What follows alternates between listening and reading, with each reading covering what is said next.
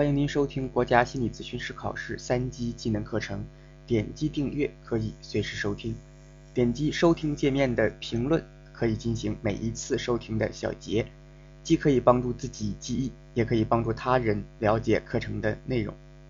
你也可以加入我们的心理微信群进行互动讨论，请加微信一二五零四一三六二二一二五零四一三六二二，注明喜马拉雅。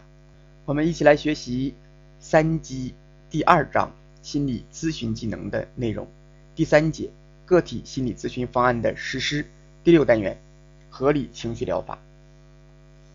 合理情绪疗法呢，也叫做理性情绪疗法、RET 疗法、ABC 疗法。那这几个它是一个意思。合理情绪疗法属于认知行为疗法。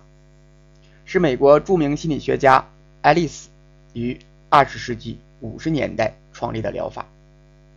此疗法的原理是引起人们情绪困扰的，并不是外界发生的事件，而是人们对事件的态度、看法、评价等认知内容。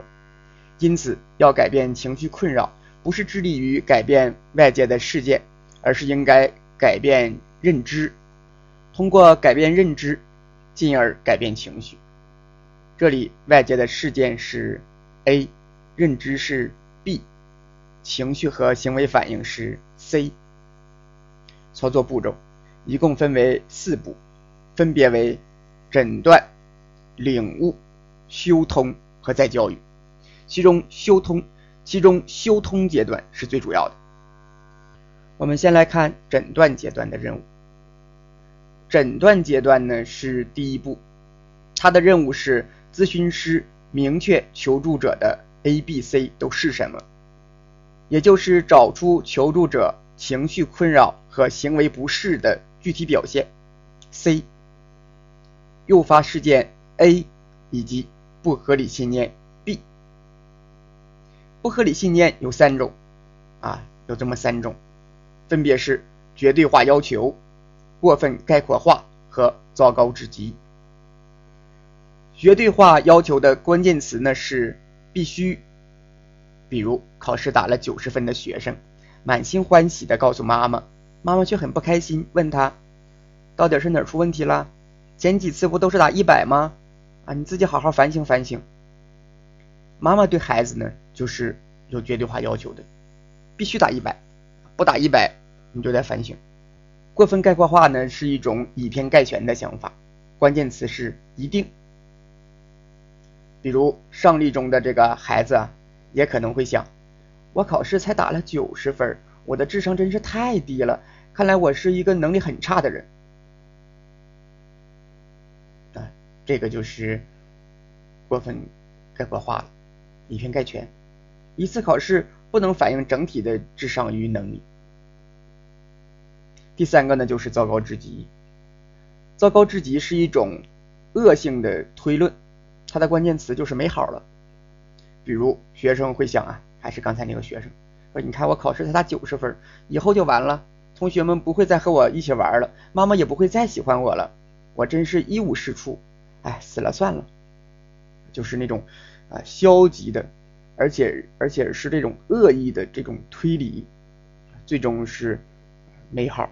一无是处，就干脆死了算了。这是诊断阶段，诊断阶段主要是了解这个资料，明确求助者这个 A、B、C 都是什么。第二步呢是领悟阶段，简单来说呀，主要是帮助求助者让他清楚这个 A、B、C 是什么。就是第一步呢是咨询师要知道，第二步是要让求助者知道。领悟阶段的这个任务呢，是帮助求助者领悟合理情绪疗法的原理，使求助者真正理解并认识到关键的问题呀，在于自己的认知。想减轻症状，首先改变自己的认知。只要自己有负面的这个情绪反应，自己总是有责任的，也是应该有担当的。可以说呀，哎，只要进入自己主观事件的事情。进入进入自己主观世界的这个事情啊，都是与自己有关的。就是只要我们在想这件事儿，这件事即使我们没有参与，但是这件事影响了我们自己，那这件事和我们还是有关系。就是呃，在这个创伤心理学里面呢，啊有有这种二次创伤的，就这是个 B 级创伤，就是啊你没有实际的遭遇过，但是也给你心里面造成了这种创伤的体验。比如说看了一个地震的视频，自己恐慌的不得了，没有真正经历。但是看过之后也有同样的反应，那这个其实与我们自身的呃这种心理成长、人格结构也是有关系的。在帮助求助者领悟 A、B、C 的阶段里呢，咨询师要进一步明确求助者的不合理信念。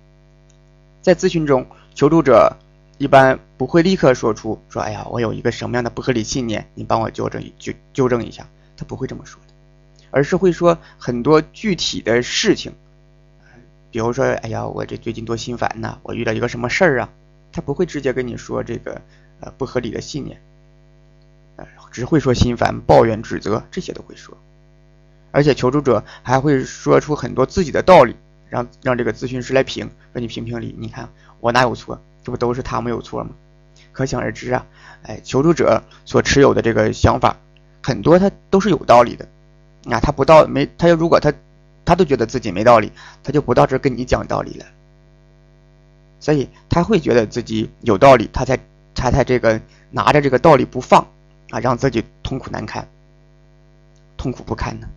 所以咨询师在明确求助者不合理信念的时候，要能够通过故事找到求助者的信念，而且还能够将合理的信念与不合理的信念分开这一点其实。并不容易，这就做的比较细了。就像我们刚才所提的，那求助者他会，呃，以自己的这个价值观，以自己的这种价值标准，说出一系列的事儿。这些事情呢，都是支持他这个价值观的。你会听出来，这事儿是有道理的。但是呢，在这个道理的里面，或者是周围，还有一些不合理的信念，这就需要我们咨询师能够把它挑出来。比如说呀。被人嘲笑或者指责，那是一件不愉快的事情，谁都不希望它发生，这是一种合理的想法。那由此产生的不愉快的情绪呢，也是适当的。但同时，另外一些信念，比如说，每个人都应该喜欢我呀，同意我所做的一切，否则我就受不了，也可能就混在哎刚才这个想法里面。这个想法就是，哎，我被别人嘲笑指责了，我就不开心呢。这个是正常的，但是如果如果想说别人都应该喜欢我，这个就不正常，就不合理、歪曲的。这两者往往是混在一起的，那这就需要咨询师能够把它分清楚了。那这些不合理信念，除了会混在合理的信念里面，还会混在一些表面的想法上，啊，比如妈妈说说我儿子不听我话，我很生气，这是表面的想法，表面的想法。不合理的信念是什么呢？是儿子，儿子就应该好好学习，就应该听我的话。这个就是绝对化的要求。那咨询师在帮助求助者领悟 A、B、C 的阶段里，除了要能够找出不合理的信念，还要能够帮助求助者认识到不合理信念与他周围所发生事件的关系。不能只谈理论，要多举例子。如果求助者在领悟阶段呢发生了阻抗，可能呃有这个咨询师和求助者双方面的原因啊，不能只说是求助者的问题，也可能是咨询师的。那咨询师方面，比如说咨询师可能假设过多啊，讲道理过多，而不是拿出这个例子啊跟他摊开来谈，只是假设假如如何如何，那他不信呢，他心里面会抵触啊，这样会使这个会谈显得比较空洞，而且求助者也会很被动。呃，被指责、被询问，就是咨询师方面产生的这种抵触，就是啊，咨询师的这个这个方面呢，是求助者产生了这种阻抗。求助者本身呢也是有的，求助者可能是过多的关注了自己的这个情绪情感，而没有关注认知，这就使求助者陷入到了自己的情绪当中。所以呢，这个。合理情绪疗法呀，哎，一般是不鼓励情绪宣泄的，啊，不鼓励情绪宣泄，因为他认为情绪宣泄，情绪它不是核心的，认知才是核心。那么你情绪宣泄，很可能呃就使这个求助者陷到这个情绪里面去了，啊，远离认知，那我还做个什么劲儿？这一点是啊与精神分析非常明显的一个区别。刚才说的就是从求助者方面、咨询师方面两方面都可能产生阻抗，这是领悟阶段。下一个呢就是修通阶段，修通啊，呃，修通呢就是咨询师运用各种技术，使求助者修正或者放弃原有的非理性的信念，并代之以合理的信念，从而使情绪症状得以减轻或者消除。这是修通。那这个修通啊，呃，有四种常用的方法。第一个呢，就是与不合理信念的辩论；第二个呢，是合理情绪想象技术；三是家庭作业；四呢是其他的方法。其中，辩论是最常用、最具有特色的方法，也叫做苏格拉底式辩论、产婆术式的辩论。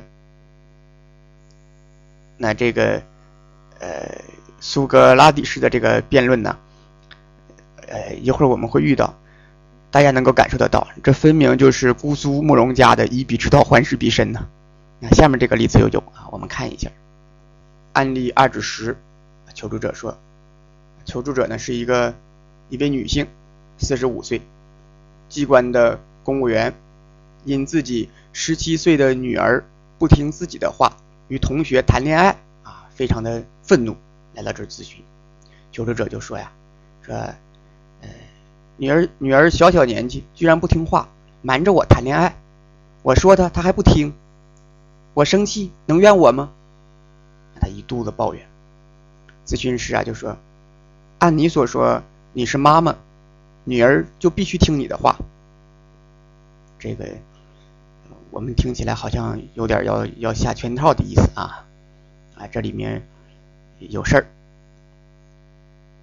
哎，求助者说：“是的，应该的。”啊，咨询师说：“因此你信奉的是女儿必须听妈妈的话，这就是套路啊。”求助者说：“当然，呃，哪有女儿不听妈妈的话的道理？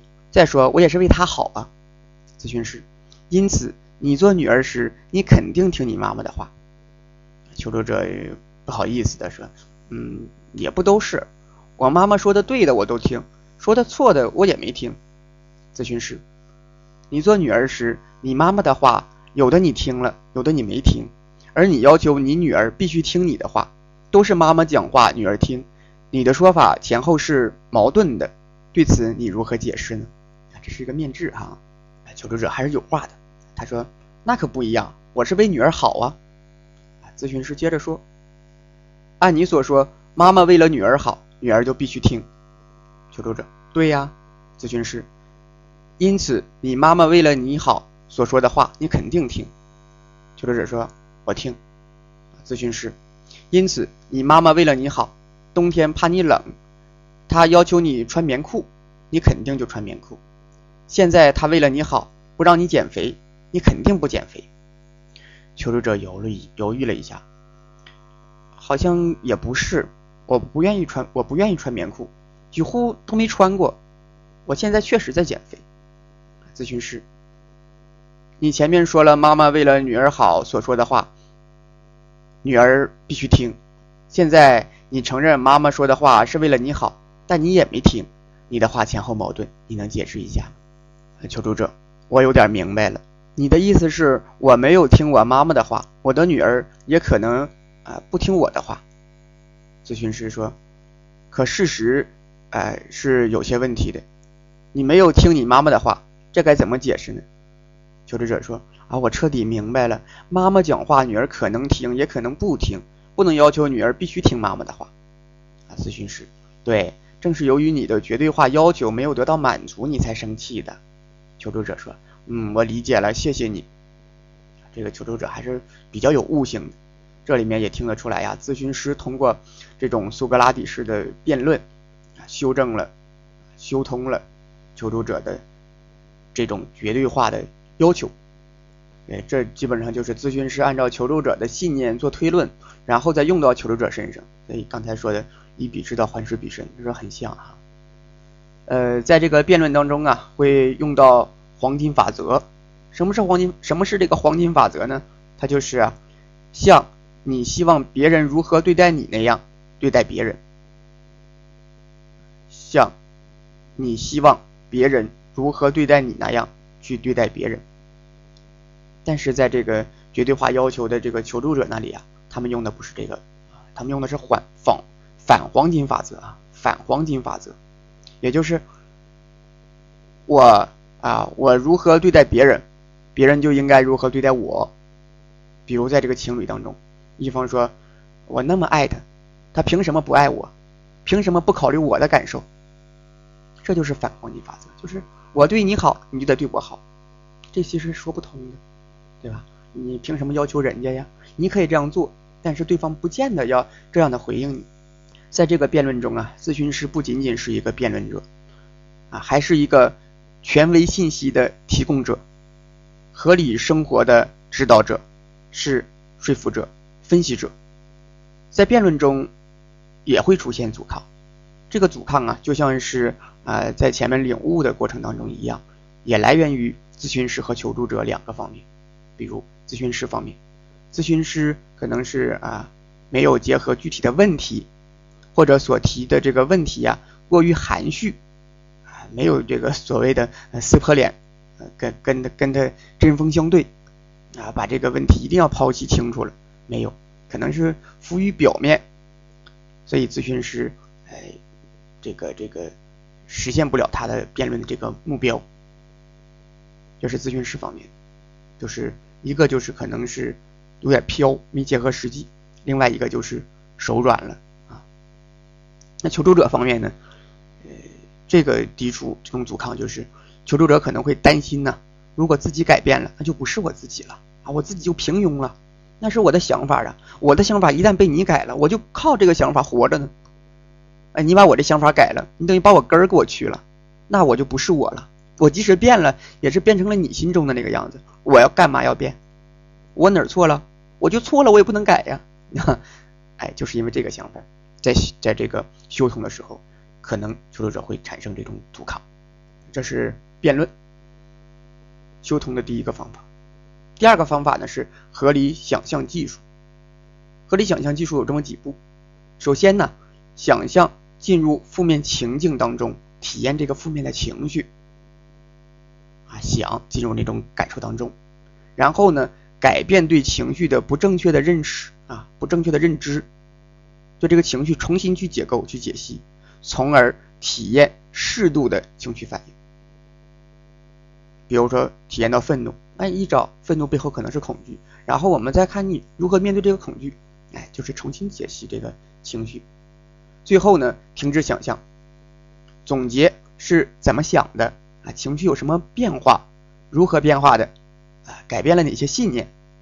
这就是合理想象技术。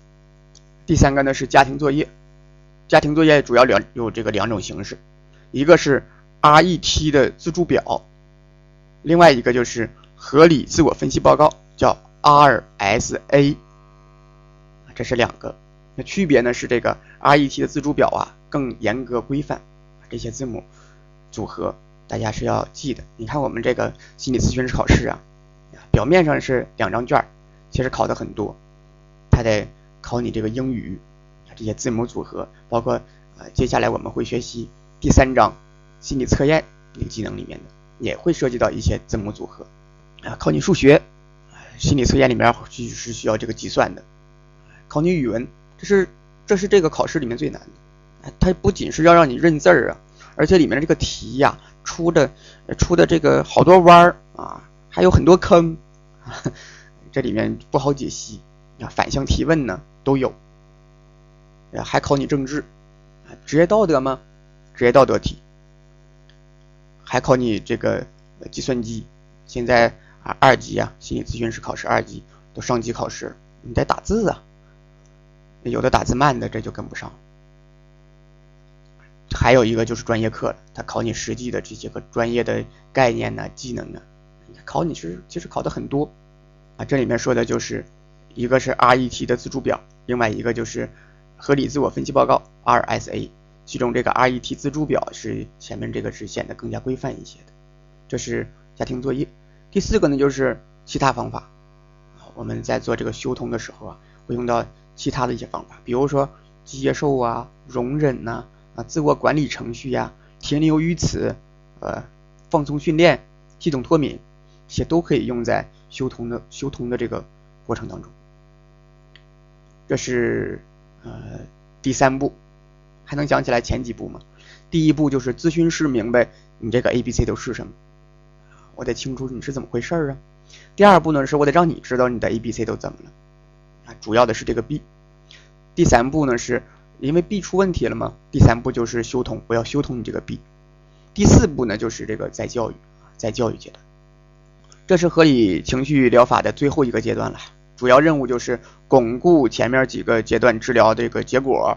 啊，可以用到这个训练呢，啊，比如有这个自信心训练，啊，放松训练，问题解决训练和社交技能训练，这是这个步骤，一共是四步。啊，我们说过，学这个技能啊，学这个技术，一个就是原理，第二个是步骤，第三个是注意事项。合理情绪疗法的这个注意事项，第一个呢是对某些人不能根治，因为人他毕竟是感性和理性的综合体。哎，有感性就可能不合理，所以你说想根治它，那几乎是不可能的啊！他总有这个理性的感性的时候，总有不合理的时候。有的人不能根治。第二个呢，是对这个年轻的、智力高的、领悟力高的有效，但是对那种啊岁数比较大的啊偏执的、领悟力差的，这效果就差。他挑人。第三个呢，就是效果与咨询师的自身信念有关。你想啊。你怎么就凭什么说你的这个信念就是合理的呢？那我跟你辩论完之后，是我是随着你这个了，但是你这个要是偏的呢？所以咨询师自身的这个信念呢，啊，修正啊，包括咨询师这个成长啊，哎，它是一个这个我们说这个内功的部分。啊，咨询师一定要成长的好啊，这是注意事项。下面我们来看一段这个 A、B、C 的分析啊，哪些是 A，哪些是 B，哪些是 C，我们来看一下。比如说，有一位这个大学生啊，男大学生失恋了，那这个失恋就是一个刺激的事件，就是 A 嘛。失恋之后变得啊意志消沉，变得抑郁，那这个抑郁就是结果，情绪结果。那这个 C 指的就是情绪啊行为这个结果。虽然失恋本身给他带来这个痛苦，但是呢，这种负性情绪的根源可能是他的这个。啊，完全自我否定的态度啊，这个态度它就在这个 B 里面认知。我们知道这个态度里面有有一层是认知吗？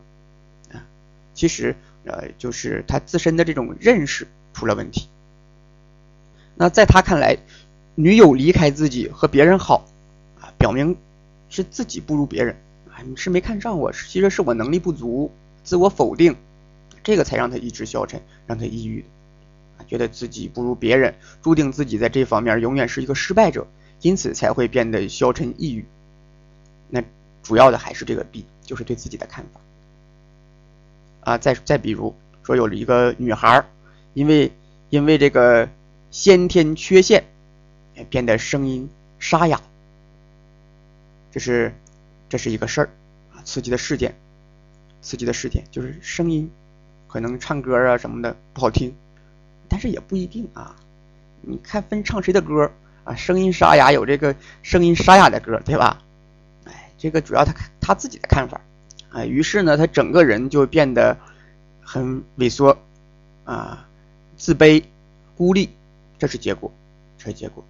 那在 A、B、C 理论看来呢，声音改变的事实，并不直接导致他的情绪和行为反应，而是他坚持认为女性的声音。一定要娇柔清脆，啊，赋予女性化的这种观念，才使他陷入到这个情绪困扰当中。所以核心的还是这个观念，就是怎么看待自己，啊，这个是 A、B、C。呃，但是呢，同样的这个事情，若发生在别人身上，他们也许不会有这么强烈的负性的情绪反应。因为他们对这件事儿可能有其他的看法，比如说，哎，没有证据表明我注定要失败呀。就就算是我这个声音出问题了啊，这失败了，那可能也是这一个方面，那不能全方面的否定我否定我自己啊。而且女性的价值不是说一定要放在这个嗓音上的，那可能还有这个说不出话的人，哎，他这个社会价值可能更高。所以对于不同的人，遭受了同样的一个刺激，它的结果是不一样的。那这个问题核心在于哪儿呢？就在于这个观念。这个 B 上面啊，这一点我们前面已经说的很清楚了。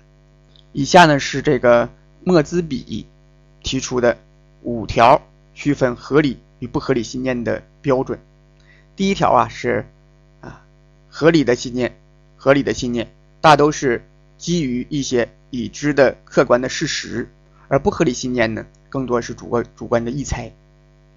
啊，合理的一般都是有事实依据的，不合理都是自己猜的。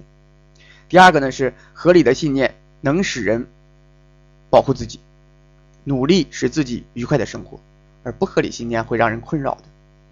三，合理的信念使人更快的达到达到自己的目标，而不合理信念呢则使人难于达到自己的这个目标而苦恼。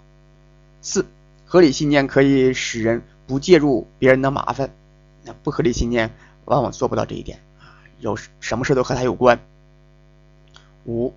合理的信念使人阻止或很快消除情绪冲突，就是他这个想法啊是合理的，能够自己想得通，合理的嘛。而不合理的信念则会使情绪困扰啊持续相当长的这个时间，而造成一些不适当的反应啊。这是啊合理与不合理之间的这种区分。合理情绪疗法的咨询的目标还有这么几个，可能出在这个多选题里面。自我关怀、自我指导啊，宽容、接受不确定性，要变通啊，参与、敢于尝试、自我接受。那这个目标啊，可分为不完美目标和完美目标。不完美目标呢，指的是求助者症状的改变，也就是尽可能的减少不合理信念所造成的情绪困扰。与不良行为的后果，所以你看得出来，这个不完美目标啊啊，针对的是那个 C 啊那个结果，而完美的目标呢，指的是啊这个着眼于通过帮助求助者改变他们生活的哲学，就这个认知啊，啊改变这里面的那些啊不合理的部分，使求助者产生更长远、更深刻的变化，尽可能帮助他们减少情绪困扰。和行为障碍在以后生活中出现的可能，所以这个完美目标针对的是那个哎那个 B。好了，在这一单元呢，我们主要是介绍了合理情绪疗法的原理、步骤和注意事项，重点呢是要区分绝对化要求、过分概括化和糟糕至极三种偏差认知啊，这三点的区分呢，在考试里面是经常出的。其实也不是特别难啊，大家可以听一听。在下一单元，我们将学习如何克服咨询中的阻碍。这一节课呢，我们就到这里。第七单元，我们再见。